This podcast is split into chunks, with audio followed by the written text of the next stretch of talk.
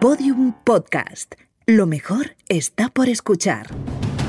Cuando los cartógrafos del Renacimiento reflejaban en sus mapas una zona jamás pisada por el hombre y por tanto seguramente peligrosa, dibujaban una criatura mitológica y escribían debajo: Ic sunt dragones. Aquí hay dragones. Bienvenidos a Podium Podcast, bienvenidos a Aquí hay Dragones. Hoy está con nosotros Rodrigo Cortés, Juan Gómez Jurado. Javier Cansado. Arturo González Campos, ¡ay, qué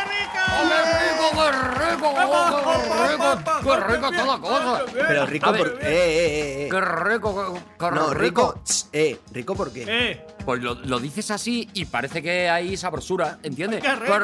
rico, se Te, ¡Ay, tiene qué que, r- te tiene que dar gargajillo. ¡Ay, ah, qué rico! Quiero informar desde aquí al oyente de que estamos grabando esto en festivo. ¡Otra vez! concretamente ¡Toma! en el Pilar. El, el ¡Toma! pilar, efectivamente. Y que cuando ellos lo escuchen, también será el Y lo pilar. estamos grabando antes que el otro, además.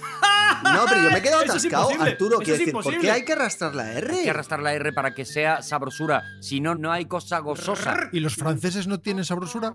No tienen sabrosura. Los franceses tienen savoir-faire. Esto es un programa sobre dragones o sobre piratas. Porque a veces el rico. Me parece lo rito. ¡Ay, Ah, qué rico! A mí me gusta mucho. ¿Esto cuenta ya como silbido? Yo creo que cuenta como silbido ya, no lo sé, porque Para la audiencia. como siempre no me dejáis plantear mi tema así, Javi. ¿qué? Para la audiencia, ¿sabéis que Arturo González Campos, luego cuando le ven en- en- de cerca, en la, en la cercanía, habla así? Hola, ¿qué tal? ¿Cómo estáis?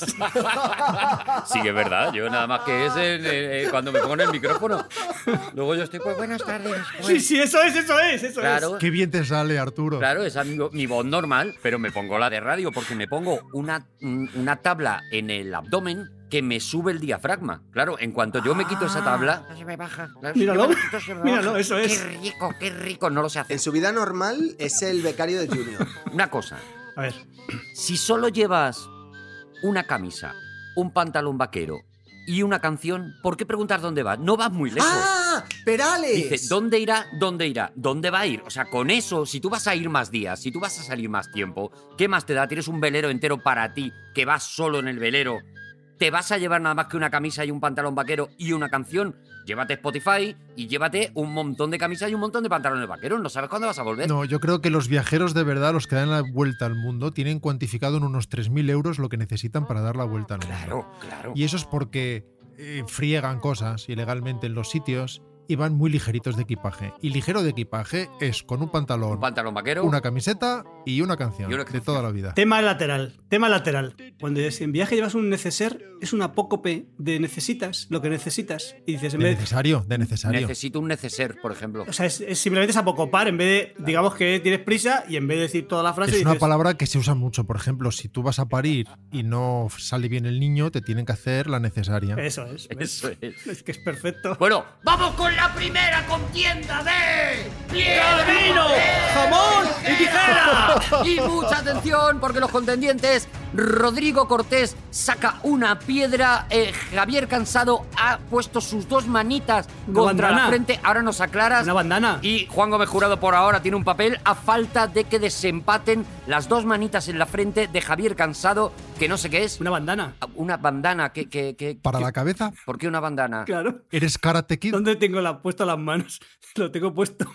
Lo he puesto en la frente. Es una bandana. Te tenías que haber dibujado un sol naciente en la mano. Ya, pero no, me- no me ha dado tiempo. Señor Miyagi, escúchame una cosa. Esto contra el papel y contra la piedra, ¿cómo se queda? Esto gana a piedra totalmente porque lo. Claro, lo- la bandana gana piedra. Es más, envuelve la piedra y la lanza contra las tijeras de otro. O sea, este gana doble. Tiene doble gana. Pero el papel no puede. Contra el papel no puede hacer nada. ¿Tú qué has sacado, Juan? ¿Has sacado papel? Me has ganado. Yo saco papel. Es que yo ya estoy en el punto en el que, como no entiendo los símbolos de Javi, prefiero preguntarle a él quién ha, si ha ganado él o. Entonces, Juan Gómez Jurado, ¿de qué vienes a hablarnos hoy?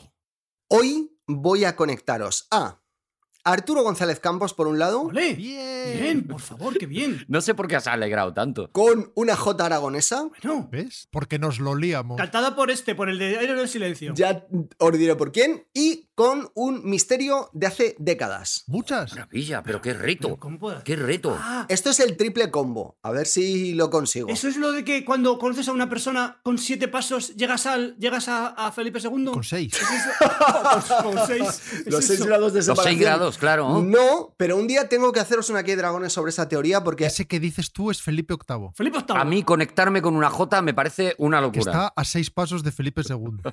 no, por, tiene por... Bueno, da igual. Adelante, Juan. Ah. Antes de que comencemos, necesito saber qué terreno estoy pisando.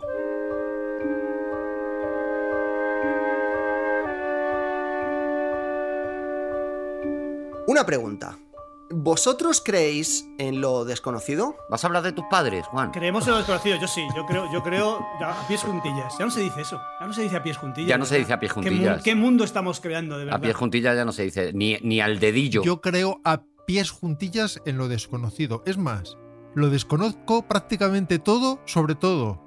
Y no niego su existencia. Tampoco se dice fetén. No se dice ya fetén. Por ejemplo, lo que, no, lo, que, lo que ignoras no existe, ¿no? Eso es ver- Mira, eh, tiene razón Rodrigo y Arturo, porque yo no conozco a mis padres, pero tienen que existir. Claro. Correcto. A la fuerza. Porque por generación espontánea no voy a haber salido. Tú no. Otros sí. Otros quizás sí. Tú no, tú espontáneo no. Bueno, me, me- pero me voy a referir concretamente a cosas que a lo mejor la ciencia no tiene probadas del todo. Por ejemplo, existencia de universos paralelos. Hombre, Oh. por favor, Eso está probadísimo. las branas. Tú coges Madrid, por ejemplo, y paralelo está Ávila. Y está perfectamente probado. A ver, Javi, las branas. Hombre. Habla de de las branas, Javi. ¿Qué branas? ¿Qué es eso? ¿Qué es la brana? Vamos a ver, nosotros vivimos en un universo, ¿vale? Sí. Te asomas y ahí, ahí, ahí está, ¿vale? Yo me mareo, yo no puedo mirar al universo porque me mareo, pero esa es cosa mía. Normal. Pues yo no soy científico, yo soy un, yo soy un paisano.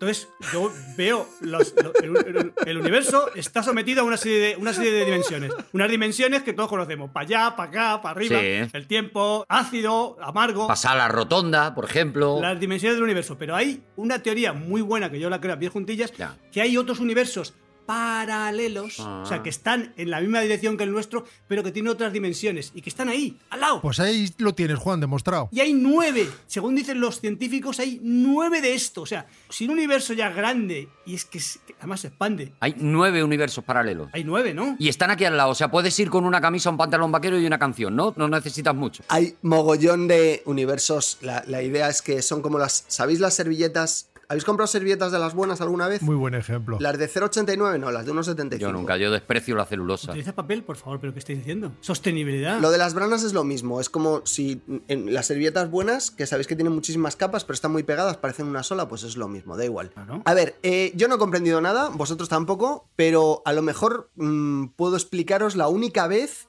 que se sepa en la que a lo mejor a este universo vino desde un universo paralelo un señor. Japón, 1954. La tarde del 14 de julio de 1954, ¿A qué hora? a las 19 y 54, Ajá, buena hora. es cuando empieza nuestra historia, pero lo que os voy a contar ahora son las 19 y 53. Vale. Aeropuerto Tokio Haneda Airport, eh, está muy tranquilo, pero tranquilo a nivel Tokio, es decir, mucha gente entrando y saliendo, pero sin incidentes ni historia. ¿Era el día de la hispanidad allí? No, y eh, hay dos funcionarios de aduanas que se llaman Saburo y Hisao, que están haciendo su trabajo tranquilamente, como cada tarde, su uniforme. Yo voy con Gisao. Es nombre o apellido. o sea, Yo nunca, lo- los japoneses no sé. Suena a don, don Saburo y Don Gisao. Hola, Don Saburo. Es nombre. Hola, Don Gisao. Ambos son nombre, efectivamente. Vestidos con sus uniformes azules, gorra de plato, camisitas, manchas de sudor, ¿Y una canción? el día pegajoso, porque es 14 de julio. Entonces, Saburo, el trabajo de Saburo es eh, colocarse al principio de una mesa larga en la que los pasajeros van dejando sus pertenencias. Sí. Y si Saburo intuye que alguno de ellos puede ser sospechoso, pues le hace una marquita con una tiza que lleva en la mano. Sospechoso de llevar cosas que no, ¿no? O de cosas, ¿no? Y Hisao está al final de esa mesa de acero y revisa solo las maletas a las que les ve una marquita. También pide los pasaportes, hace las preguntas de rigor. Son un equipazo, ¿eh? Y, y to- por intuición, entiendo. Saburo por intuición. Saburo por intuición y por Claro, Son muchos años. normas que tienen estos señores y que yo no voy a desvelar para que no paséis droga en los aeropuertos. Saburo tiene un talento especial. Bueno, esta es la faena de todos los días que en esta extraña tarde de julio Mm. de 1954 iba a dar un giro inesperado.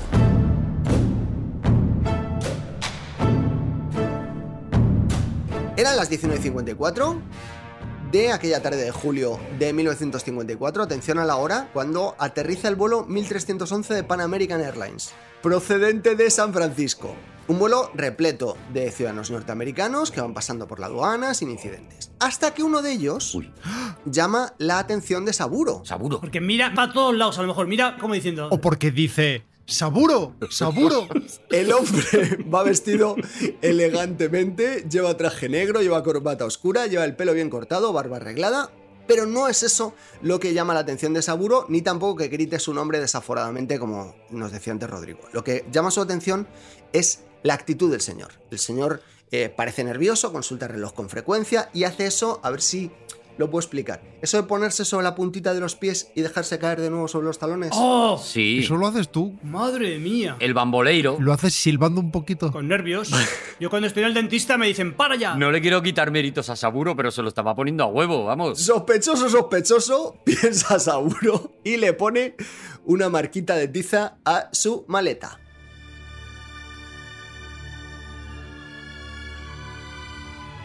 Cuando el individuo sospechoso llega junto a Gisao, Gisao observa la marca, abre las maletas, registra las pertenencias, con escrúpulo asiático, guantes blancos, ya sabéis, si habéis estado en Tokio y si no, pues es así.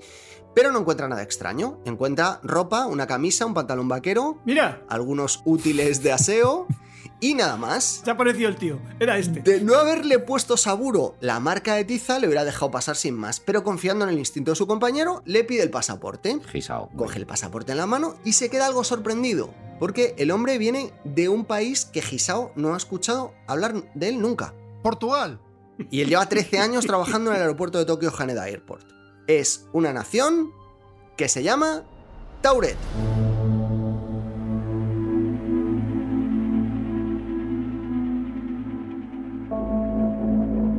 Pero Taurete es toro en catalán. Claro. No lo sé, pero el funcionario tampoco. Está al lado de Bañolas. Tauret en volat. Sí, sí, sí, es, que es Tauret en volat. Tauret en volat de toda la vida. ¿Conocéis Tauret entonces? Hombre, unos quesos excelentes y muy buenas butifarras. El país de Tauret. Ah, el país no. La nación, el principado de Tauret. Bueno, es que allí cada uno en cuanto le das una oportunidad te quiere hacer un país, pero vamos. Tauret, escargots, hay eh, cosas, las cebollas, esas Vale. que comen para arriba. Pues el funcionario tampoco lo conocía y le extrañó, pero dijo, a ver, será uno de esos pequeños países de Europa, ¿no? Como pequeñito, uno de esos países... San Marino. Montenegro, Chipre, esas cosas, ¿no? Tauret. O yo que sé, o uno que se acaben de inventar. Así que se fue a preguntarle a su supervisor a ver si él había escuchado hablar de Tauret.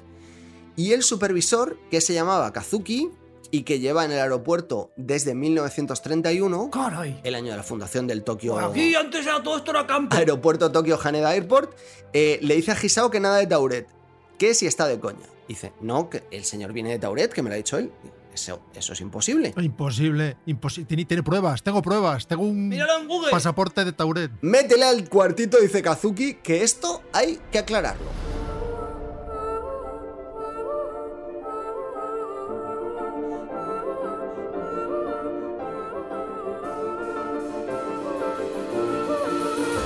¿Os han metido alguna vez al cuartito? A mí sí, A mí sí, en, en Canadá. a mí en, en Madrid. A mí el aeropuerto no, a mí me han metido en el corte inglés, pero no es lo mismo. O sea, pero vamos.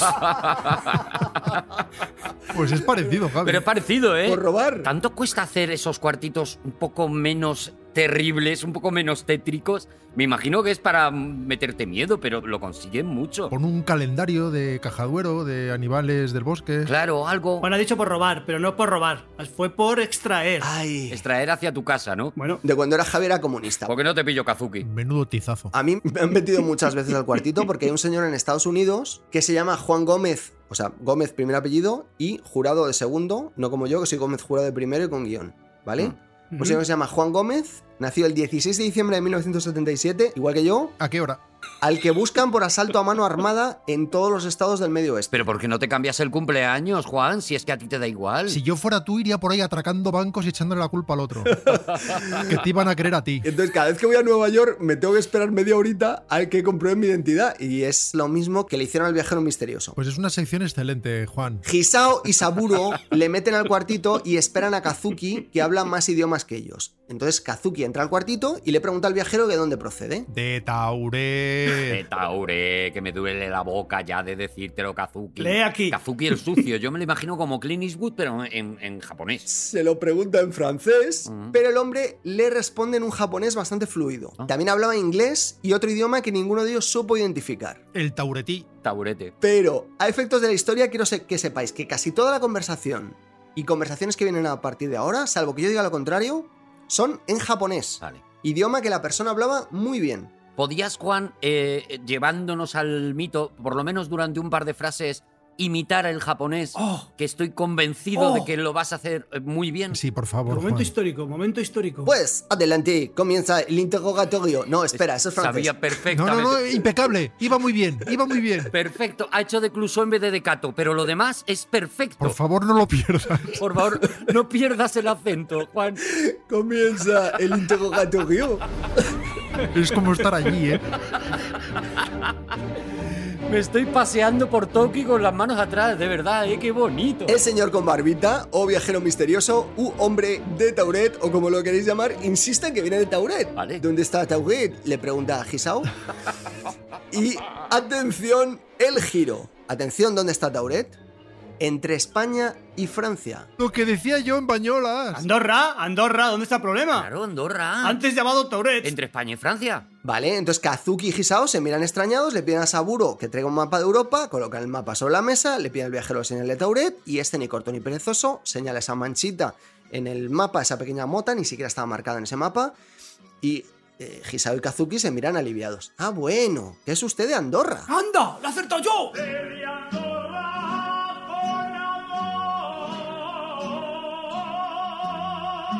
Pero en Tauret se tienen mucho lío, ¿no? De regionalidades. Claro, eh, al final es un jaleo lo que tienen ahí en Andorra, en Tauret. ¿Dónde es? ¿A ti no te ha dicho nadie que hay una Andorra en Teruel?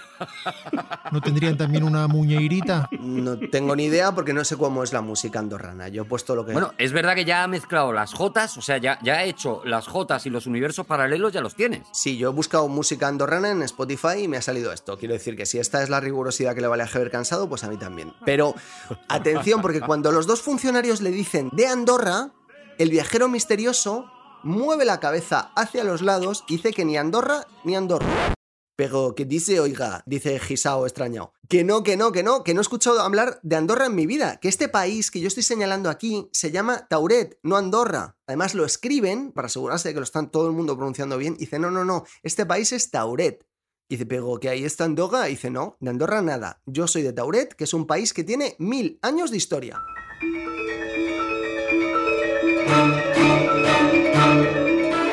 El interrogatorio se alarga cada vez más, porque el hombre no para de dar explicaciones que ni Hisao, ni Kazuki, ni Saburo comprenden. Él dice que se halla en un viaje de negocios para encontrarse con un contacto suyo en una compañía entonces pequeña para comprar unos naipes llamados Hanafuda. Yo tengo una pregunta.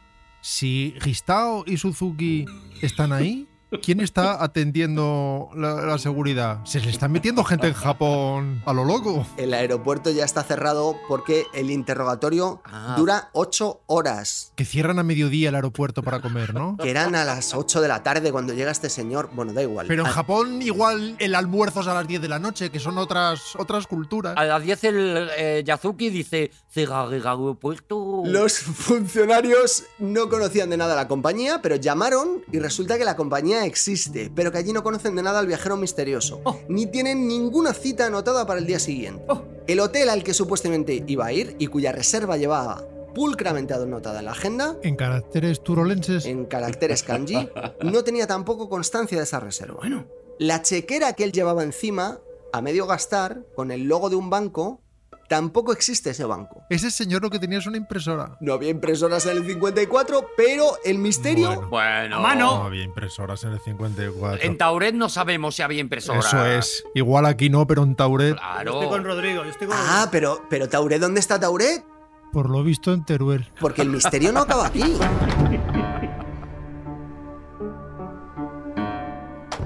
Vale, el interrogatorio, como os decía, ha durado 8 horas y durante ese tiempo incluso se traen a uno de los expertos más grandes de Tokio para que revise el pasaporte. El inspector Ayamoto. El hombre, no tengo el nombre de ese señor. Ay. No, lo- no he conseguido encontrarlo. Invéntatelo, ¿qué más da? Tarimaki. Y sobre todo habla como él. No puedo. Va- bueno, eso sí puedo.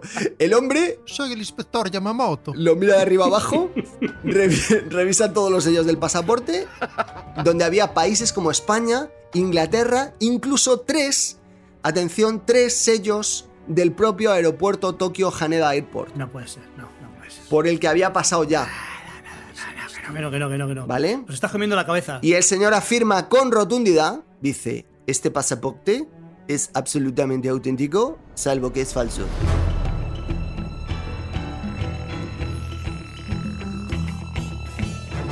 ¿Qué decís? Es falso porque, porque no, Tauret no existe.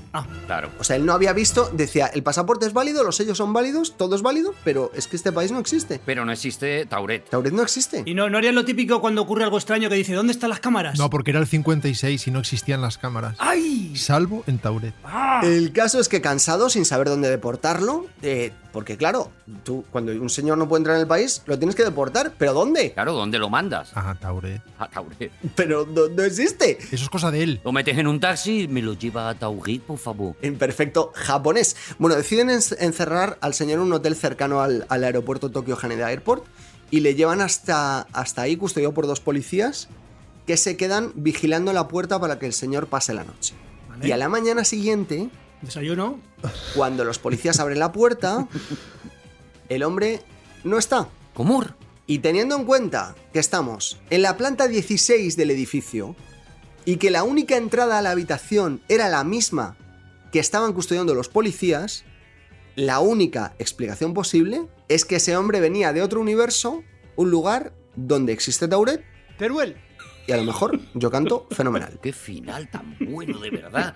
Qué pena que no has cumplido tu promesa del comienzo. ¿Cómo que no? No, porque has dicho, voy a juntar eh, Universo Paralelo, la J y Arturo González Campos. Y Arturo González Campos no tiene ninguna J. Vale, es que me habéis interrumpido Juan sí. cuando iba a citar a la compañía por su Y nombre. jurado también. También. Es la compañía Pero González no. La compañía creadora No tiene. de los naipes Hanafuda es una compañía creada en 1889 que en los años 60 diversificó un poquito su negocio y que hoy en día consume el 95% del tiempo de Arturo González Campos. ¿Por qué? Esa compañía se llama Nintendo Nintendo. y a lo mejor ese hombre venía de un universo Oh. desconocido a traer Pokémon.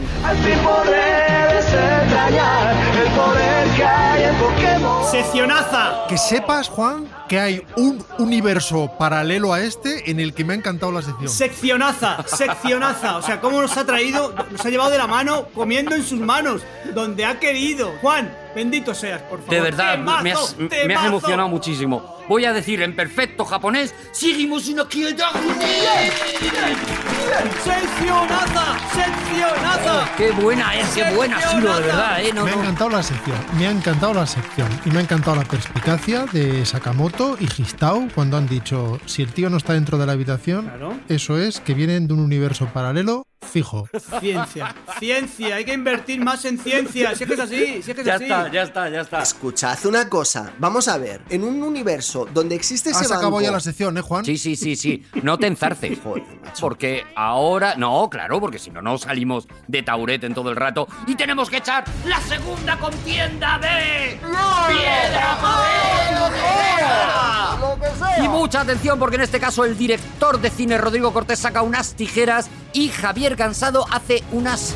Es como un pico, No, papel, eh, junta es- las dos manitas Es- no, hombre, no. Es y hace car- como un es- pico de pato. No, hombre, no, es cartón. Es, pa- es Ah, cartón. es cartón. ¿Cartón piedra? No, es, es ¿cómo se llama eso que se utiliza mucho para hacer manualidades? Que es un poco gordito, cartón. ¿Cartón pluma? Cartón pluma. Cartón pluma, Es cartón, pluma. Es cartón pluma, no es que es cartón pluma. Pero cartón pluma no vence a tijeras. Sí, porque tengo tijera a pluma. Manuel, Si este es tijera de niño... De verdad no sabéis nada de papelería, ¿eh? ¿Pero por qué, Juan? ¿No se llama cartón pluma? No, el cartón pluma es en lo que se montan los expositores y los Que corpóreos. ya acabó tu sección, Juan. ¿Y los niños cuando hacen manualidades con qué lo hacen? Pues con muchas cosas, pero cartón pluma no, porque eso, eso Macarrones y eso con cartón pluma. El cartón pluma es un poliuretano finísimo que en el que se Ya mi pone cabeza encima no da un- para asumir lo de piedra, papel o tijera, no me compliquéis la vida. Por lo menos en este plano. Rodrigo, en este universo paralelo, Rodrigo Cortés, ¿de qué vienes a hablarnos hoy? ¿Recordáis que el otro día hablamos un ratito de 2001 igual que el otro otro día, Sí, Sí. y que dijimos que íbamos a hablar otro ratito otro día, Uy, Sí. pues hoy es otro día, así que vamos a hablar de 2002.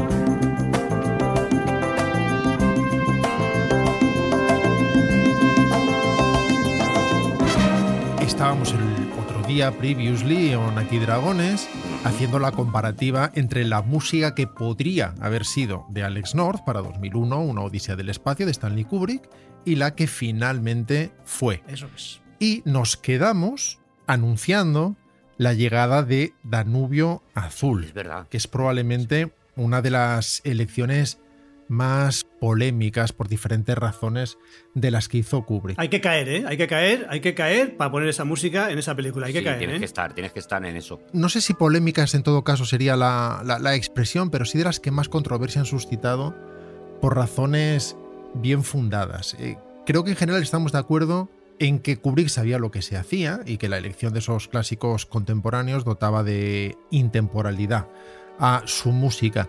Pero eso no es exactamente lo que sucede con el Danubio Azul.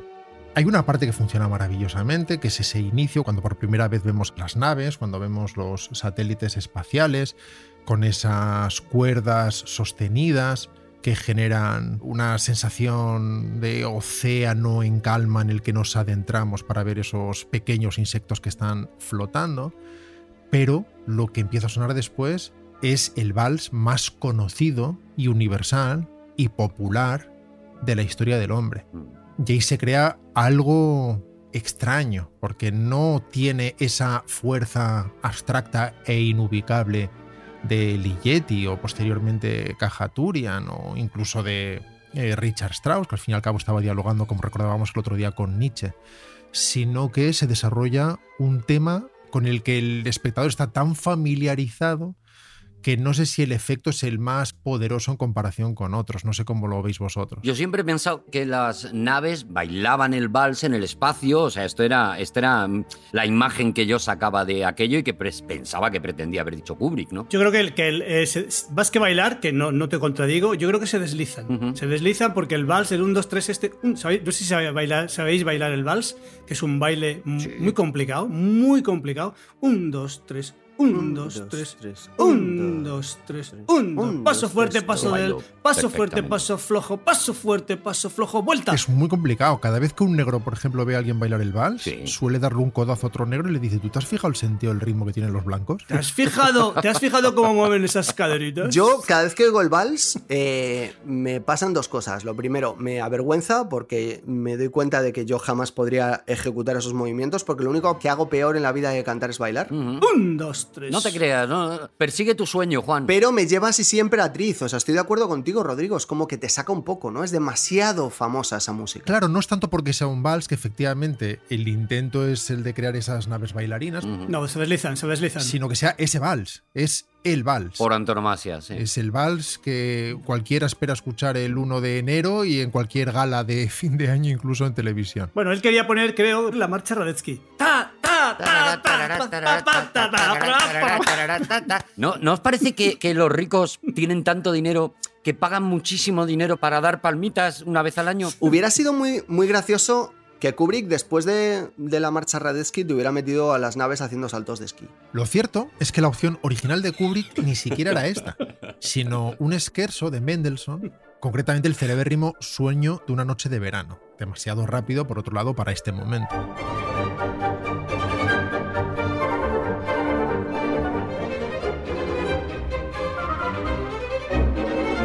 Claro, ya aquí veo a las naves ya muy locas. Este, yo estaba investigando eh, por este tema, va coleando, y s- que- quería, él quería, quería utilizar, quería utilizar de Mendelssohn, quería utilizar el, na, tan, ta, tan, tan, tan, ta, tan. pero claro, le parecía que era demasiado, demasiado obvio, Y habría tenido que poner las naves de dos en dos. de una forma fálica. La, la, la, la. Y soltando arroz. Y lo que North escribió para este pasaje es quizá la pieza más célebre de su banda sonora rechazada, que sí que logra generar curiosamente ese efecto de naves como florecillas girando en la superficie de un lago.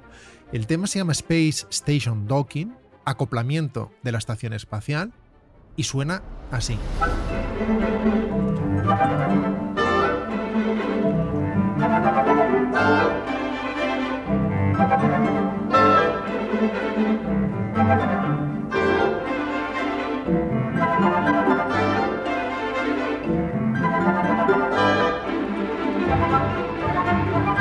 lo que estamos escuchando es una combinación de tres tomas diferentes, la sexta y séptima de una sesión y la primera toma de otra.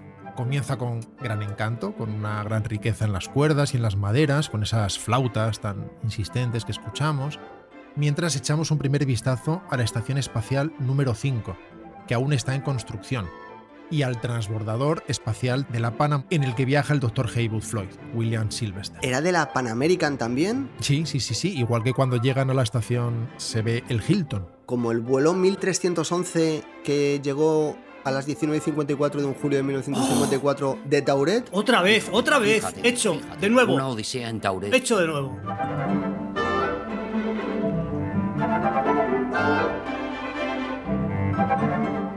North anota para sus músicos reluciente, volátil, flotante, y crea un vals que alterna lo encantador con lo disonante y que captura a la perfección el baile entre las naves espaciales, mientras que la Orión se prepara para acoplarse a la estación, así como un breve interludio mientras Floyd duerme y vemos como una azafata sujeta el bolígrafo de Floyd que ha quedado flotando para guardárselo de nuevo en el bolsillo de la chaqueta. Si vierais estas imágenes con esta música acopladas, veréis que sí que transmite de inmediato esa sensación de pequeños bailarines metálicos, aunque también es verdad que lo ubica por modas y por tipo de sonido, lo encuadra en una época muy concreta, es inevitable.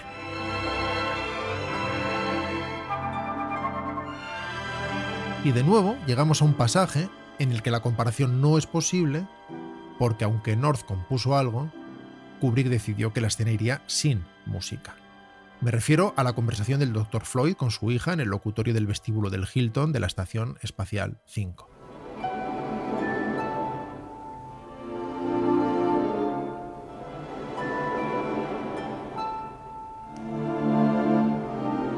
Floyd llega a la estación espacial con una pieza suave para cuerdas y arpa de tono cálido a la que se suman algunas maderas, algunos instrumentos de madera que habrían seguido sonando mientras se produce la conversación de teléfono con su hija. Por cierto, interpretada por la propia hija de Kubrick, Vivian, la pequeña niña, es la hija de Kubrick. Yo creo que en las películas, lo que peor está reflejado, las películas de ciencia ficción, lo que peor está reflejado es el teléfono móvil. O sea, es que no, no, nadie ha dado con ello. Nadie, nadie, Nadie- nadie. no cayeron, no cayeron en casi ninguna. Nadie. Tiene que Es verdad. meterse en una, en, una, en una cabina para hablar con. Dices, vale, está hablando interespacial, espacio-tiempo, lo que quieras.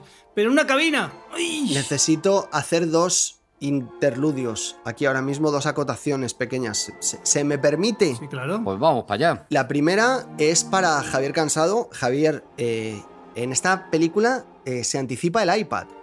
Una tablet que funciona, que la dejan encima de la mesa, me- la, la falsearon muy bien, pero, pero se anticipa el iPad. O sea que el móvil todavía, a lo mejor no, pero el iPad sí. Igual el Dr. Haywood Floyd tenía el móvil, pero era más caro por móvil y se metió en la cabina porque era desde Que una... paguen ellos, ¿no? Claro. Que paguen ellos. ¿Vivian Kubrick eh, sabía actuar o era como la hija de, del- de Kung Fu? No, hombre, era una niña muy chiquita, no actúa, mira la cámara y hace sus monerías. Muy buenos interludios, Juan. Adelante, eh, Rodrigo. La música está diseñada para cubrir simplemente un diálogo. Insisto en que al final la escena ni siquiera tiene música, así que la composición es lo que estáis escuchando, muy sutil, muy simple, muy discreta. Y volvemos a las comparaciones.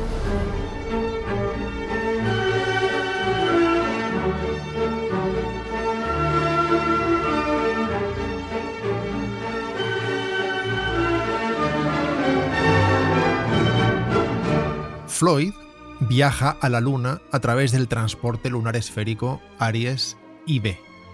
En la versión definitiva, la que conocemos, Kubrick vuelve a recurrir al Danubio Azul, esta vez en un punto más avanzado de la pieza, más o menos en el minuto 2.27. Veamos qué es lo que tenía preparado Alex North.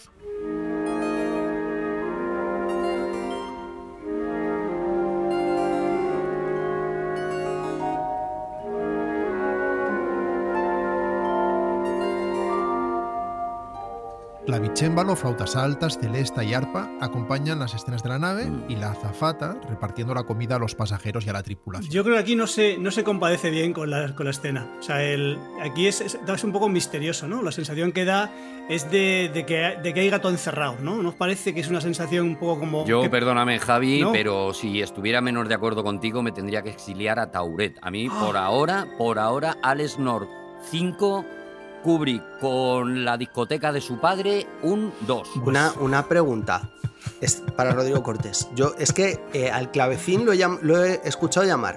Lo he escuchado llamar clave. Clavicímbalo. Lo he escuchado llamar también Clavicémbalo, clavicémbalo. gravicémbalo, cémbalo, pero nunca lo había escuchado llamar clavicémbalo, que es, es francés eso. No, italiano. Casi todo lo que tenga que ver con la música es italiano. Habrás escuchado varias cosas. Clave, clavecín, clavicémbalo. Sí. Pues pineta. Clavo. Son variaciones de un mismo tipo de instrumento, que es teclado, pero que no golpea la cuerda, que fue la gran innovación del piano. De hecho, el piano se llama piano porque su nombre original era pianoforte, es decir, tanto flojo como débil. Era capaz de establecer dinámicas y No pulsa, no pulsa. si pulsas con Claro. poca intensidad suena bajito y si le das fuerte suena con fuerza. En cambio, en un clave o clavicémbalo o clavecín, por mucho que tú aprietes, dado que simplemente es una uña Claro. que pulsa una cuerda, no hay dinámica, no hay diferencia de intensidad. O sea que es piano y fuerte. O sea, la primera vez que caigo en eso, piano y fuerte, claro, flojo y fuerte. Eso es, era el pianoforte y acabó llamándose simplemente piano. Un martillito golpea la cuerda, ¿no? En el piano y el otro es una uña que la rasca. ¿Lo he entendido bien? Sí, ¿lo, lo quiere decir alguien más? Y luego está el acordeón. El acordeón es con aire. Eh, eh, Juan, el acordeón es con aire. Es lo mismo, pero con aire. Lo mismo. Y también María Jesús. Vamos a seguir con lo- lo de Alex Nord, que me, me tiene contento Kubrick con esta historia. Esta es la única pista en la partitura que no fue, al menos en su mayor parte, orquestada por Brandt, por Henry Brandt. Si se ven las partituras, de hecho se comprueba que las anotaciones proceden de una mano muy distinta. Hubo quien criticó como Arturo la elección de Kubrick, de, de Johann Strauss, de Johann Strauss hijo, Johann Strauss II, Dislike. y Kubrick respondió, la mayoría de la gente por debajo de los 35 años puede pensar en el Danubio Azul de una manera objetiva, como una hermosa composición.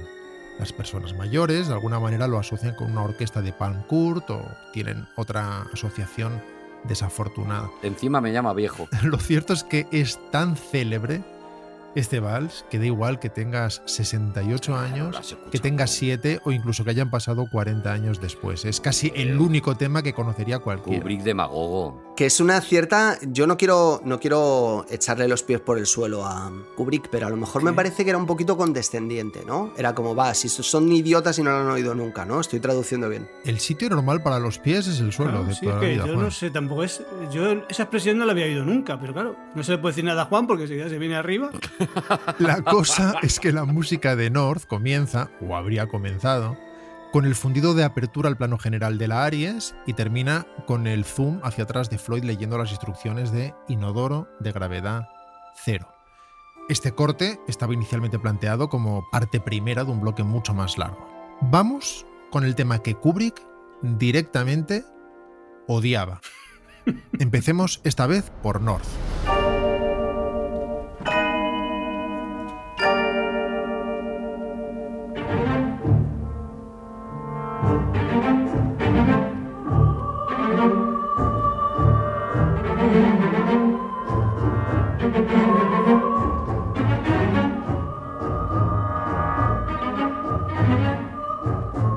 Una de las piezas más chocantes de toda la partitura de North, la que, insisto, según Brandt, Stan Lee directamente detestaba. Es que, vamos a ver, este, este tema es que es, es bonito, pero no sé, no sé contexto. Venga, sal, venga, sal, ve- venga, sal, venga, sal, todo el rato está diciendo, venga, sal. ¿Crees que dice venga sal? Bueno, a mí me mira en mi cabeza y dice, venga, sal, fija. Y ni siquiera están comiendo ni nada, no hay nada que sazonar. Nada, además que da mala suerte. Venga, sal, venga, sal. Ah. A ver, aquí no puedo, no puedo ni yo sacar la cara por Alex Nord. Bueno, con menos- esta- menos con- mal, Con esa hombre. señora gritando. "Guau, guau, guau, guau". En la partitura puede leerse la siguiente anotación, misterio que se acerca, pero con un trasfondo atractivo e inquietante. Después de la reunión informativa de Floyd sobre un misterioso descubrimiento en el cráter Taiko, él mismo y dos colegas viajan al lugar de excavación. Y la música de North comenta o trata de comentar, o habría tratado de comentar el viaje. Primero, las tomas exteriores de la pequeña nave que viaja justo por encima de la superficie lunar con una soprano que vocaliza, sin usar palabras, situada muy atrás en la mezcla y con cierta urgencia en las cuerdas. Luego, el tono se hace más tenue, con un órgano y un clavicémbalo, cuando cortamos al interior de la nave, con un cambio sutil de los contrabajos y las maderas, en particular dos cornos ingleses, mientras los hombres miran fotos de la zona TMA-1, que es donde está el monolito enterrado. Mm. La anotación de North sobre la música para el aterrizaje al final de la pieza es no dramática, simplemente extraña.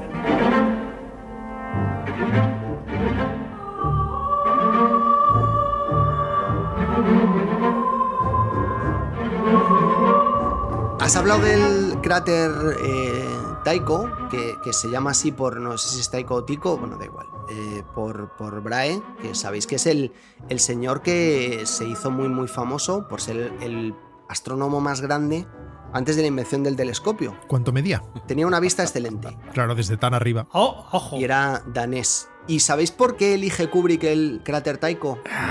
Ay, yo, yo lo he sabido esto, yo lo he sabido. A ver, dilo, a ver si lo recuerdo, Juan. Porque seguro que North dijo, quiero que sea otro cráter. Y dijo Kubrick, no, el Taiko. El Taiko es el cráter más joven que hay en la Luna, de los grandes, no, Eso, no, no, eso, no os eso, hablo de, de los uno- que se- un chiquitín. De los que se ven, de los que se ven. De los cráteres Eso es. visibles grandes es, Eso es, es eso el es. más joven, solo tiene 108 millones de años. Entonces, eh, Arthur C. Clarke lo que pensaba era que de a- existir un lugar donde debería estar lo que está en la película, tendría que ser en el cráter más joven y más cercano, como si a eso- esos 108 millones de años nos llevaran al momento en el que habían llegado los extraterrestres. No sé si me he explicado con claridad. Sí, sí, sí, sí. Sí, Sí, te has Vamos. explicado también. Es un, eh, es un poco lo hizo un mago porque Arthur Perfecto. Teclar lo decidió así. Yo he tomado ya está, notas. pero bueno, vale. O sea que imagínate. Te has explicado súper bien. La cuestión es que Kubrick recurrió una vez más a Ligeti, que en realidad se pronuncia Ligeti, en este caso a la coral Luxa Eterna del segundo movimiento de su Requiem.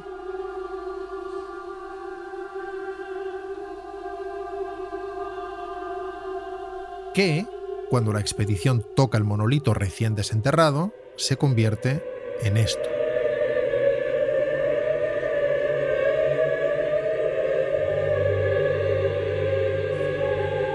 Y finalmente, cuando se hacen la foto de grupo y vemos que la Tierra, el Sol y la Luna vuelven a estar alineadas en esto. Qué desagradable.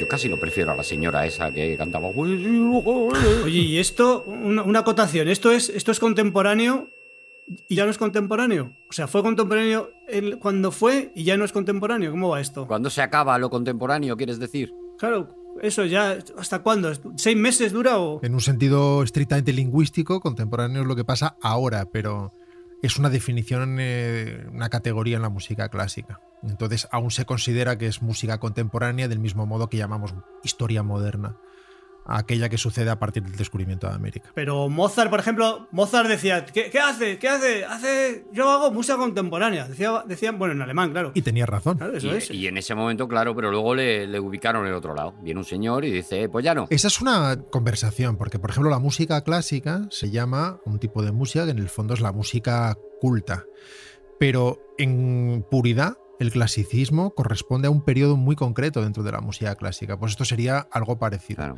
En un sentido estrictamente lingüístico, contemporáneo define una cosa, Pero, pero la categoría de música contemporánea es un periodo que tiene que ver con Schomberg, Ligeti, Penderecki, Goebbels, John Cage. Hay un clamor entre la audiencia ahora mismo, porque ahí están los partidarios del Tico y los del Taiko. Sí. Y Está España dividida con eso. ahora mismo sí. Pues miran Tauret, Y yo he aprovechado para escribir a una amiga danesa y preguntarle que cómo se dice el nombre de Tico Braje.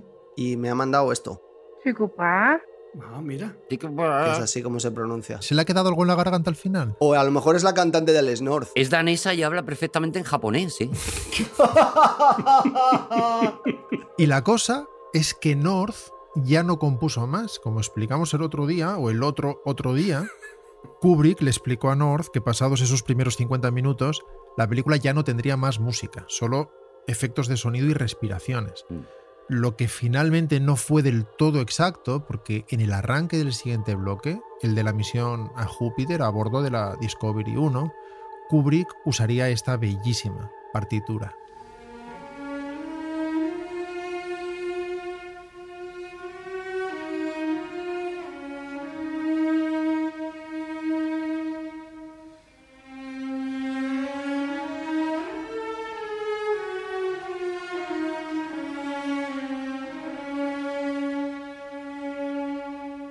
es el adagio de la suite del ballet Gallán de Cajaturian, una belleza con la que North ni siquiera compitió, lo que evitó que Kubrick le rechazara una pieza más.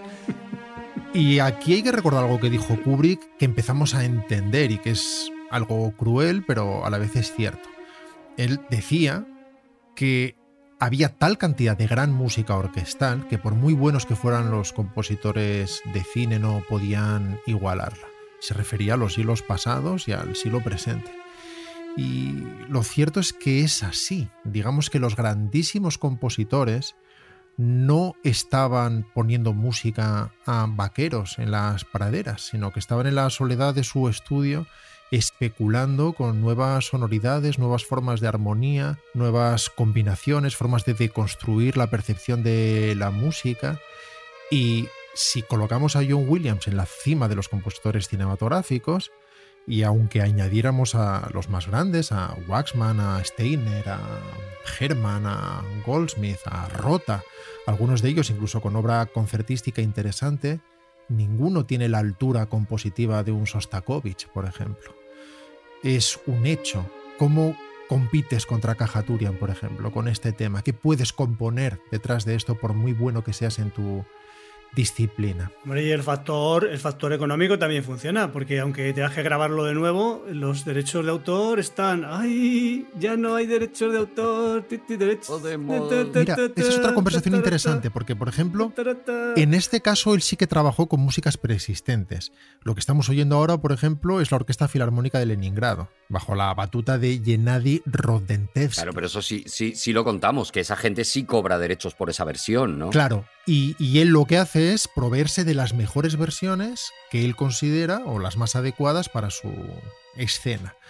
Eh, porque todos sabemos que la misma pieza de Vivaldi o de Palestrina suena de forma muy diferente bajo diferentes batutas y con diferentes instrumentos, o que podemos escuchar música barroca con instrumentos de la época o con una orquesta moderna, etc. Sin embargo, por ejemplo, más adelante en Barry Lyndon, lo que haría es que el compositor de bandas sonoras Leonard Rosenman se encargara de adaptar toda la música clásica que él quería usar. Mm, Entonces toda se grabó y a veces incluso se adaptó eh, para ajustarse perfectamente a determinados tempos, ritmos o duraciones. El resto, en la película, para Kubrick fue repetir a Cajaturian en otro pasaje temprano del viaje a Júpiter, mm, un poco más de las atmósferas de Ligeti para el intermedio mm. eh, la película se dividía en dos con una pausa, como sucedía con las películas muy largas, Lores de Arabia, West Side Story, para que la gente fuera al baño. No sé si West Side Story también. Mm. Lores de Arabia seguro. Sí, sí.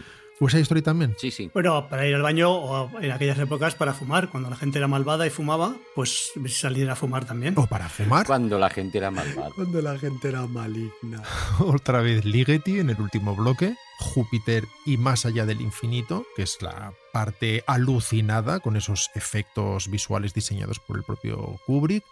Y finalmente, El Sempiterno, así habló Zaratustra, de Richard Strauss, para la aparición estelar, literalmente, del Niño de las Estrellas, que cierra la película y que de nuevo dialoga con Nietzsche. Y así acaba la comparación de la banda sonora inmortal de 2001, que ya se va por 2003 una odisea del espacio con la banda sonora no nata de Alex North.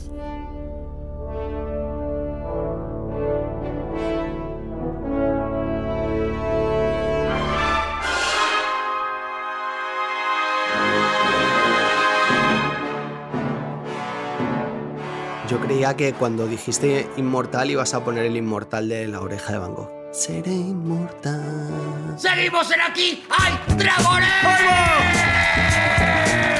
va! Oye, fantástico. Eh, Rodrigo, pero podríamos escucharlo esto en algún sitio, tronco. O sea, algo. eh, Esta sin, sincronización, digamos. Para solamente escucharlo hay varias posibilidades. Está la edición que hizo Goldsmith en el 93, editada por Baré Saraband, mm. en la que Goldsmith tomaba las partituras originales de North y lo regrababa todo con un sonido exquisito. Es un disco estupendo y relativamente fácil de conseguir. Sí. Y la que seguramente sea la edición más interesante, pero a cambio prácticamente inencontrable fuera del circuito del coleccionismo. Está completamente descatalogada, que es la edición limitada que hizo Intrada en 2007 que recoge las grabaciones originales de Alex North, tal como las grabó Alex North, con un sonido menos impecable Mm. y monofónico. Eso en cuanto a lo estrictamente auditivo. Pero hay un tío siento no ser más respetuoso porque no recuerdo su nombre, que puso la música de North a la imagen de Kubrick y está en Vimeo en algún lado. Así que si me acuerdo, En Mimeo. en Vimeo está en algún Mm. sitio, sí. Eh, Pero de todas maneras, si me acuerdo, lo, lo pongo en la, en la cuenta de Twitter y el que quiera que le eche un ojo para no hacerse una idea en abstracto, sino ver el efecto. Y si no me acuerdo y alguien está interesado, por favor que me lo recuerde en Twitter. Vale, y está bien sincronizado, o sea, está dentro, de, eh, si lo has visto, está dentro de la lógica de lo que tú ves que... está bien sincronizado teniendo en cuenta que ha habido que tomar decisiones creativas porque North trabajó con un montaje que no es el definitivo. Eh, Kubrick hizo algunos ajustes. Entonces no basta con simplemente colocar el corte donde toca. O había cosas que estaban todavía sin trabajar. Claro. Pero si te haces una idea muy precisa que va mucho más allá de lo abstracto. Mm. Ves cómo maridan una cosa y otra y cuál es el efecto real. Vamos a seguir y claro, es como es el único tío que se ha, ha tenido la poquísima vergüenza de buscarse su propia sintonía, pues claro, yo ya me veo impelido a hacerle una presentación ad hoc. Así que llega el momento de Javier Cansado.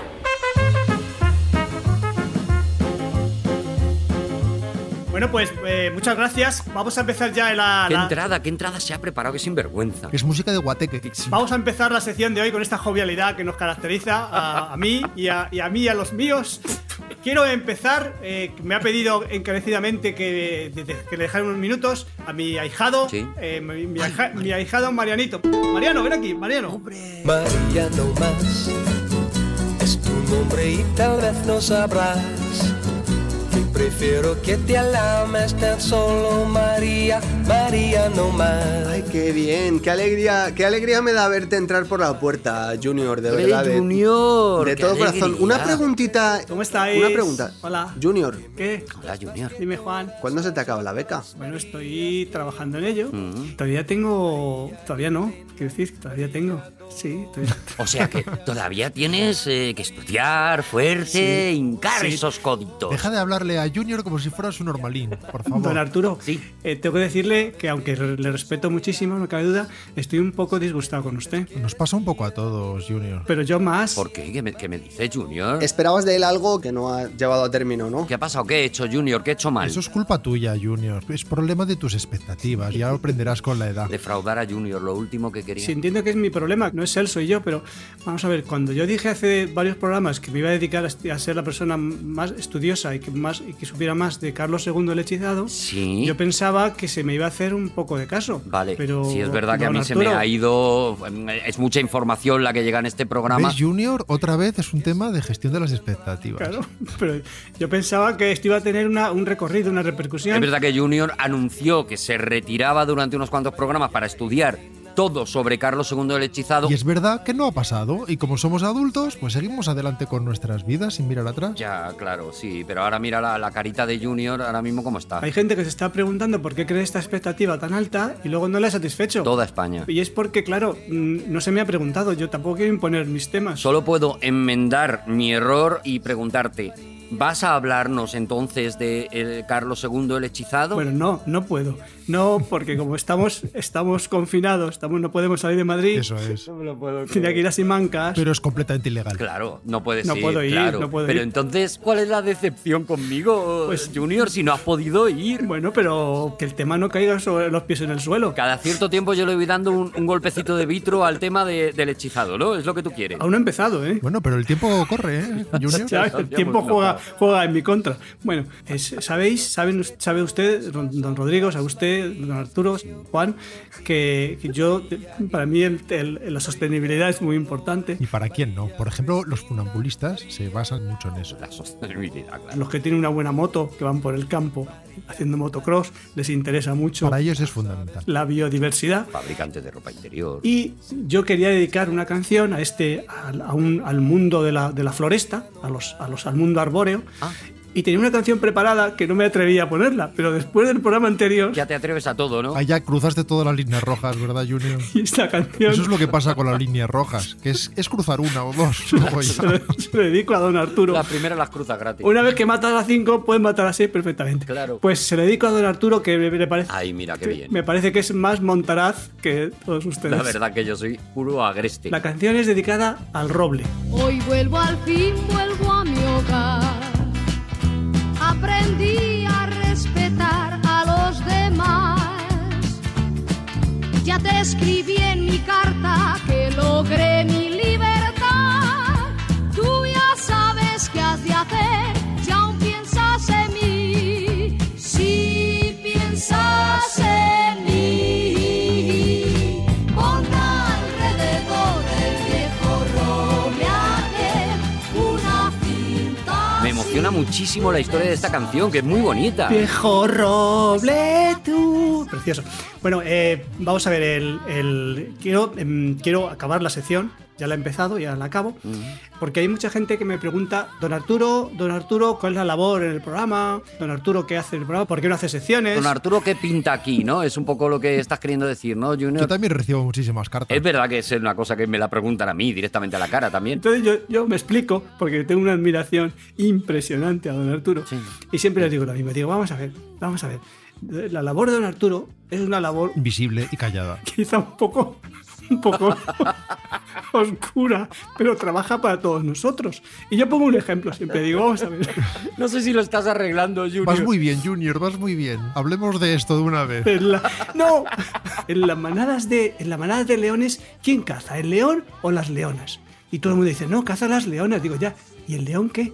Ah, pues el león está ahí. Pues eso para mí es don Arturo. Usted, usted es el, el león. Y por eso, con muchísima admiración, le dedico esta canción a usted.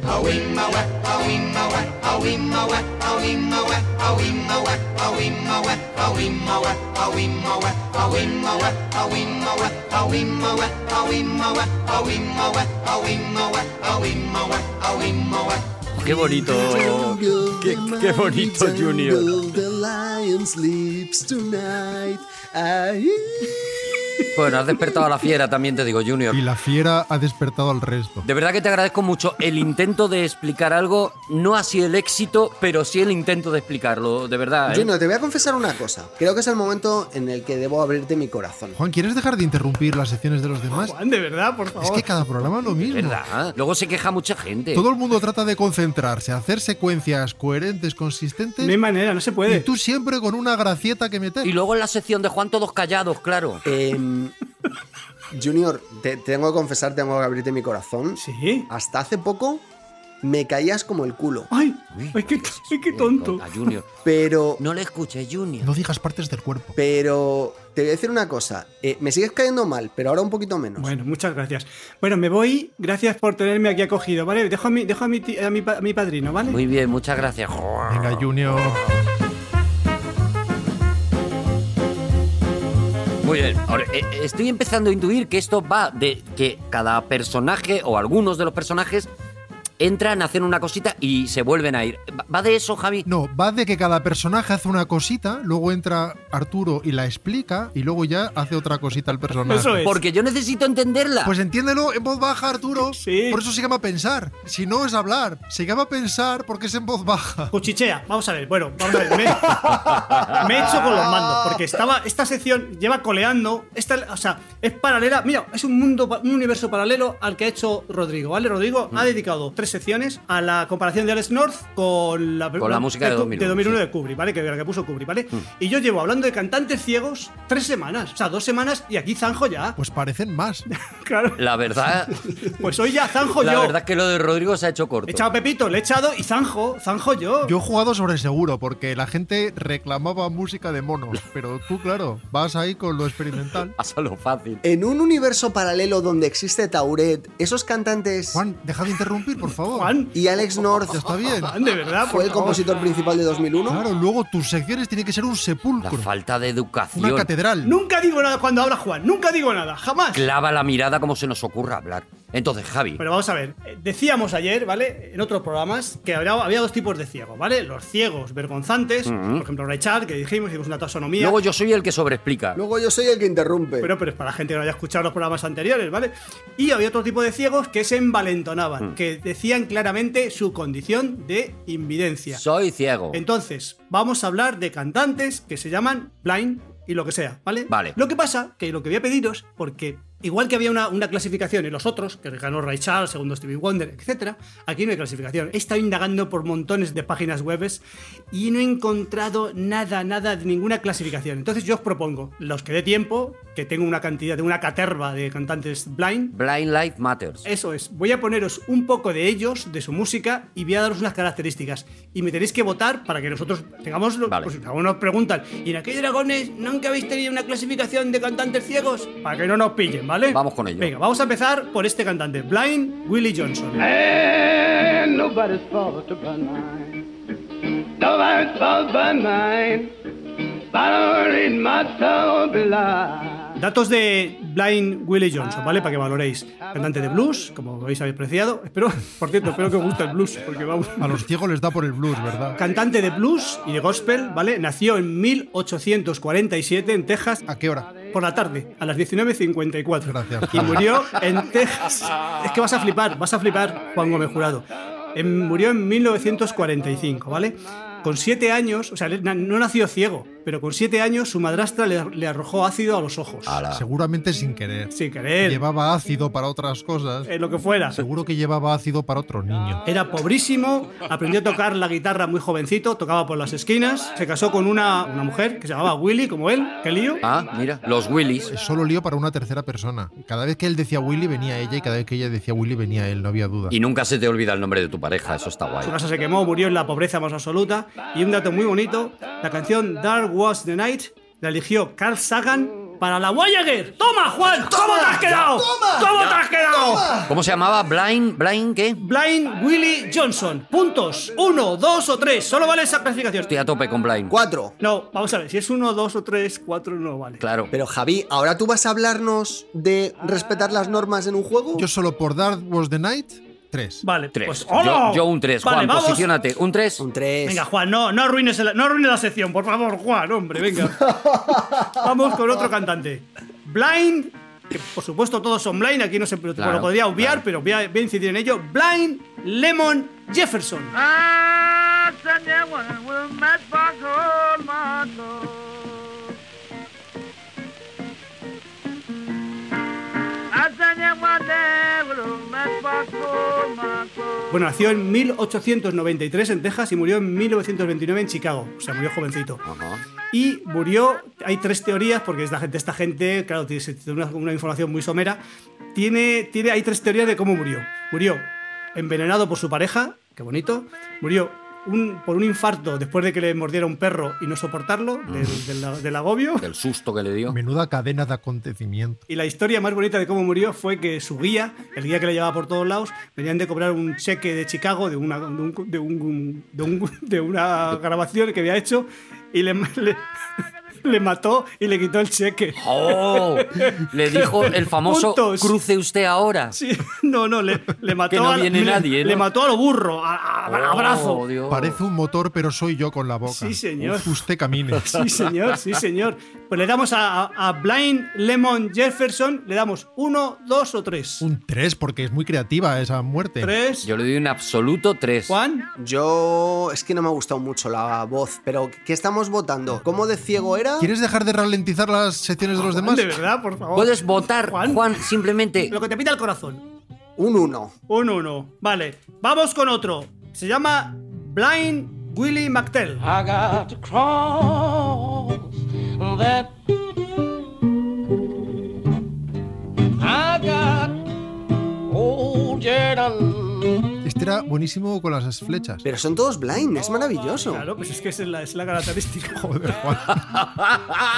Pero quiero decir, no, entendedme. Bienvenido a la sección, Juan. No, ya sé, o sea, hay Bienvenido. mucha gente que Gracias. son ciegos. Pasa. ¿De dónde vienes de Tauret? Hay gente que son ciegos y no se llaman Blind Ray Charles. Pero lleva tres programas explicándolo. ¿En qué programa estás tú? Ciegos y vergonzantes y los que presumen. Y lo siguiente que vas a decir es que, que bien nos está quedando la vida moderna de esta semana, de verdad, Juan. Y que habría que hacer una comparativa entre Alex North y la música de Kubrick. De lo que yo no me había fijado, o sea, yo creía era que si llevaban gafas o no llevaban gafas. De lo que yo no me había fijado era que llevaban el blind en el nombre. Todos, todos. De verdad, Juan, eh, eh, estoy deseando hacer uno de sordos orgullosos para meterte a ti. Adelante, Javier, por favor. Flying Willie Mattel nació en 1898 en Georgia. ¿A qué hora? Por la mañana, no está claro, pero por la mañana. Y murió en- también en Georgia, no se movió, en 1959. Ya tiene una edad, ya, ya, ya son 60 años, ya se puede morir. Dejó el blues en el 56 y murió en el 59. En cuanto dejó el blues, vivió tres años más. No lo tenía que haber Lo dejado. más famoso de Blind Willie McTell es que Bob Dylan le dedicó su tema Blind Willie McTell. Y en este programa, no sé en otros, pero en este programa cuando se menciona Bob Dylan, suena Bob Dylan. Seen the arrow on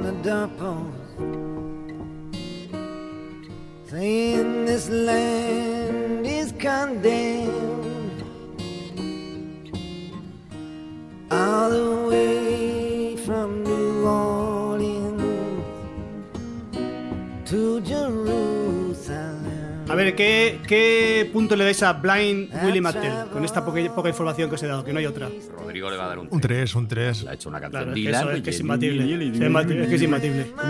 Y es ciego. Yo le voy a dar un 1 porque me parece una historia la, la menos interesante de, las de las tres Es que, que no, es que no hay que- que has historia, es contado. que no hay historia. Y La verdad, no hay historia, no Juan, hay ya verás historia. cómo Juan se descuelga, ya verás, Juan. Juan sigue dándole vueltas a lo suyo. Y Juan, tú eh, compras vocal. eh, Yo creo. Vamos por la L, en el rosco vamos por Juan, la tú- L. eh, ¿eh? tú que has venido a divertirte a, a este programa. que- Quieres comodín, Juan. El comodín de la llamada. A ver, es que el pro- ¿sabéis qué pasa? Que no sois claros, porque yo cuando digo las cosas, yo Comodín, comodín. ¡A por el bote! las expreso siempre con, con mucha rotundidad. Em, esta historia es una mierda. O sea, me, me ¡Oh, gusta- la calabaza! La historia. Ha salido Ruperta. ¿Le puedo dar un cero? No, no, uno, dos y tres. No, no, por favor, no Eso somos. no lo sé, Aquí no eso no hay- lo aquí no sé. hay troleo ni negatividad. en este Cambio programa. la anterior a, a un 2 Vale. y a esta le doy un 1. Vale, me, vale, me parece bien. Vamos rápidamente, vamos con, Gracias, va- posición. vamos con otro, can- otro cantante. Blind, Venga. Que, que casualmente, t- por lo que sea, todos se llaman Blind. Blind Boy Fuller. I got a gal here in this town. She quits looking brown around. I got a gal in this town. Best looking brown around. Pero un momento. ¿Todos se llaman Blind? Sí. todos, todos los que estoy poniendo se llaman Blind. Luego que si sobreexplico. Luego que si el león sobreexplica las cosas. Es que de verdad, no, no, con vosotros uno no se puede ni, ni despistar un segundo. No había pillado una cosa, ¿vale? Juan, deja de interrumpir, por favor. Juan Deja de interrumpir. Adelante, A Javi. ti se te respeta, Juan. nació en 1907 en Carolina del Norte y murió en Carolina del Norte en 1941. No nació ciego, no nació ciego, cuidado, no Ah, nació ciego. No, no, no. Hay dos teorías de cómo se quedó blind, cómo se quedó ciego. Una, que su madrastra con ácido cuando era pequeño es, es- es- es riguroso, ¿eh? no me lo estoy inventando. O sea, ¿De sí, verdad? Sí, no, de verdad, es riguroso. Es que en aquella No época. se puede mandar a las madrastas a la droguería, En ¿no? aquella época el ácido corría ahí con una naturalidad. Había un grifo del agua caliente, otro de la fría y otro de ácido. Todo el mundo tenía levadura y un poquito de ácido. Y o su pareja con- también le tiró ácido, porque esto está- es un- es un clásico. Guerra de ácidos. De ácidos neutralizantes. O bien fue la madrastra del niño, o si no, su pareja cuando tenía 20 años, ¿vale? Ya. Tocaba por la calle, en la- en las esquinas. Por cierto, cuando tocas en las esquinas es mucho más dramático que si tocas en la calle. Tocas en la calle puedes estar en una, en una pared, Claro. pero en una esquina sí que es una cosa en la muy... esquina te está dando el airecillo por los dos lados, por cada homóplato. En las esquinas no hay que tocar. No. Tú te puedes poner cerca o incluso al lado, pero no antes tocando las esquinas. Pégate, aunque sea en la esquinita en un lado, pero, pero que, que haya pared detrás. Dice, dice que como tenía picores, que se podía rascar con la esquina. Qué listo. Ah, que por pero- eso era el truco. ¿Y así se quedó ciego? No, se quedó ciego por ácido, como has dicho. Por ácido hay que estar atentos, don Rodrigo. Esa era la teoría A. Esa era la A. No, teoría es que se quedó ciego por ácido. Esa es la teoría. Y luego, Ah, vale, vale. A, por la madrastra, B, por el hija. su pareja, Su eso pareja, eso, eso es. Voto madrastra. Influyó mucho en el, en el Hillbilly. Muchísimo, en el Hillbilly. Luego que si no entiendo la dinámica de la sección, de verdad. Calla, Juan. Influyó mucho en, en guitarristas posteriores, sobre todo influyó mucho, mucho, y Lord Simple lo dijo así, Chet Atkins. Y cuando en este programa se menciona a Chet Atkins, suena Chet Atkins.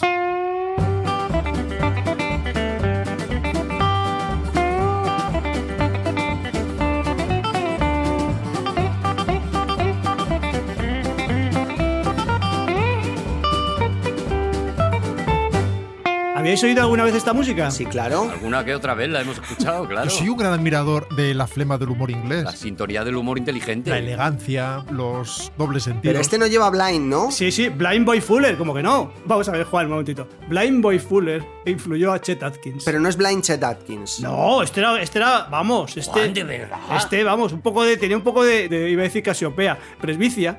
Bueno, eh, puntos para Blind Boy Fuller. Tres. Tres, joder. Yo tres porque se apoyaba en las esquinas. Eh. Vale, y. Y se rascaba ahí. Juan, Es que me sigo quedando con el... Bueno, eh, yo creo, creo que si supiéramos de verdad cómo se quedó ciego, entonces se llevaría un 3. Le voy a poner un 2. un dos, perfecto. Por la posibilidad Vale. de que empate con el otro amadrastrao. Por el oscurantismo, ¿no? Eso es. Entonces, Javier Cansado, tienes. Me- me, eh, me ah, queda uno y ya zanjo, ¿vale? Te- tenía muchísimos. Sí, sí, Mira, sí. tenía Vale, vale, vale. Blind Uncle Gaspar, Blind Blake, Blind Jolin Davis. Que no descartemos que el año que viene de repente retomemos Blind Proud Blind. De todas sí, Vale. maneras, que poca Sí. imaginación había en esa época para poner nombres, ¿no? ¿Os habéis fijado que todos se llamaban blind? Os corrijo, en aquella época y en esta, porque ahora voy a poner un cantante que se llama Blind también, bueno, que se llama, que se, ap- se apocopas, no, se apocopas, se... se, se- Sapocopa, claro que sí, Sapocopa. Chapocopa. Bueno, pues apocopa, vaya, está, pues apocopa, como Blind, y es Blind Boy Paxton, y nació en 1989 en Los Ángeles. ¿A qué hora? Candyman, salty dog. Candyman, salty dog. Candyman, salty dog. If you can't be my Candyman, you can't be my salty dog. Bueno, datos, os doy datos de Blind Boy Paxton. Lo más destacado de su vida es... Está vivo todavía, o sea, iba a decir que es el más longevo, pero es- está vivo. No hay ácido que acabe con este. Este no puede, este, este nació, nació ciego, esto es así, esto no, no, hay- no, hay- no- no esconde, no esconde una, una trampa al pisar una cosa, sino que ocurre y se queda ciego de nacimiento. Sí. Va de cara. Por sea, porque es una decisión del altísimo. Ya está. Eso ocurre, es el, el- el universo paralelo. Y lo más destacado es que el 28 de septiembre, fijaos qué bonito, el 28 de septiembre de 2019, a las 19 horas, me apresuro Rodrigo, Gracias, Javi. tocó en el segundo festival de blues del barrio de Moratalaz, de aquí de Madrid. Hola, En el segundo, ¿no le dejaron en el primero? Este señor estuvo en Moratalá. Es mi barrio, esto, esto se va a llevar un 3. ¿Quieres decirnos que lo relegaron al segundo por ser ciego? ¿Eso es lo que hicieron en Moratalaz? ¿De verdad? El primero, el, el director dijo: no, Aquí no canta un ciego. Aquí no canta. Por encima de mi cabeza. No puede cantar un ciego, porque los ciegos no cantan en mi festival. Le despidieron y el segundo estaba lleno. Había cambiado ya el director, a lo mejor, ¿no? Le echaron por racista de ciegos. Por lo menos le dijeron, le dijeron el de la Junta de Distrito, un concejal buenísimo. Dijo: Vamos a ver, en este festival de blues, por lo menos el 25% tiene que ser ciego. Cantantes ciegos. Claro. Que haya un guitarrista ciego, algo. Inclusivo. Eso es. Muy Exigimos bien, que haya muy un bien. 25% de ciegos, que sea o Y guitarrista. cantantes comprando ácido y dándoselo a su madrastra. Esto es así a ratos, ¿eh? ¿Y vale consentirse ciego? No, tiene que ser que tengas invidencia un 85%. Pues no me parece bien, porque si tú te sientes ciego, tú eres ciego y puedes cantar en Moratalá. Porque la gente de Pavones, que es uno de los barrios de Moratalaz, es más abierta. Pero la gente de Fontarrón y de Media Legua, que eran los que venían al Alcampo para pegarnos palizas a los de Pavones, Y bien pegadas. Pues esa es, esa es mi gente. Algo habríais hecho. Algo habríais hecho. Puntos para Blind Boy Paxton. tres. Oh, tres. tres. siete. Tres, un tío que tocó en Moratalá. Tres porque acabó con el racismo de Moratalaz Sí, señor. para siempre. Porque se levantó en el autobús y se sentó donde los de Moratalaz uno. Vamos a ver, que son tres puntos. No, no, no lo vais a ensalzar más, son tres puntos. Tres. Juan, no puedes dar siete, de verdad, Juan. Por favor, atente a las normas, por Dios te lo pido. Bueno, pues un 3, venga. Vale, entonces os doy ¿Quién la, ha ganado, la Javi? clasificación. Ha ganado, fijaos qué bonito, ha ganado Vamos a ver, si yo no tuviera voto de calidad, hubiera ganado Blind Boy Paxton, este de Moratala. Vale. Pero como yo tengo voto de calidad. Ah, no sabíamos eso. Nos lo habías anunciado durante todo no te lo- el desarrollo. Vamos a ver. Sinvergüenza. No, no he votado. Yo solamente me, me- me- me quedaba con la posibilidad de, de- de- en el caso de empate. El desempate, ¿no? Empate o diferencia mínima, porque no, hay, em- no hay empate. No, hay empate. no. Esto se Juan, no vota. interrumpas, por favor. A las reglas de Javi son de Javi. Vamos a ver. hay- Aquí, como en tu sección, cada uno soberano de su sección. es como en el tenis. Cuando sale de la pelota, pues, ojo de halcón, y por un centímetro sale fuera y la dan mala, pero sí por un centímetro, da la Eh, Da buena. la buena, que, que no te cuesta nada. Ya está, aceptamos, Javi, porque es que no, ya sabemos que no podemos hacer otra cosa porque eres muy sinvergüenza y muy tramposo. Por mi voto de calidad, gana Blind Willie Johnson. ¡Bravo! ¡Bravo! ¡Bravo! No me acuerdo de quién es. El primero, No me acuerdo the de quién first, es, the no me first. acuerdo de- Ah, el primero, el Primero. primero. Primero, ácido en los ojitos. Vale, vale. El que está viajando hacia el infinito. Claro, Sí, con sí, Carl sí, Sagan, sí. eso es. Bueno, pues ya está, por fin ya me lo he Vaya, quitado me en ha medio encantado esta, la sección. esta sección de las narices de los tres ya de los blind. Ya termina, eh, aquí termina lo. Hasta que no te has quitado toda la purria que tenías ahí en casa y, y te has puesto tú con ello, al final, Arturo, Javi. y si los tiro, da para otro. Si me llego a estirar esto, pasa que ha sido un. ¿Tienes algo que decir, Juan? Si quieres decir algo, dilo ahora, por favor. Ahora es el momento. Ahora, ahora. Pues me gustaría añadir una cosa, y es que. ¡Nos vamos, señores! Muchísimas gracias por escucharnos. Ha estado con nosotros Javier Calzado. ¡Juan Gómez Jurado! Pues ahora me enfado y no hablo. Hasta el próximo 10 dragones. Os queremos mucho. Gracias por un podcast. Gracias a todos.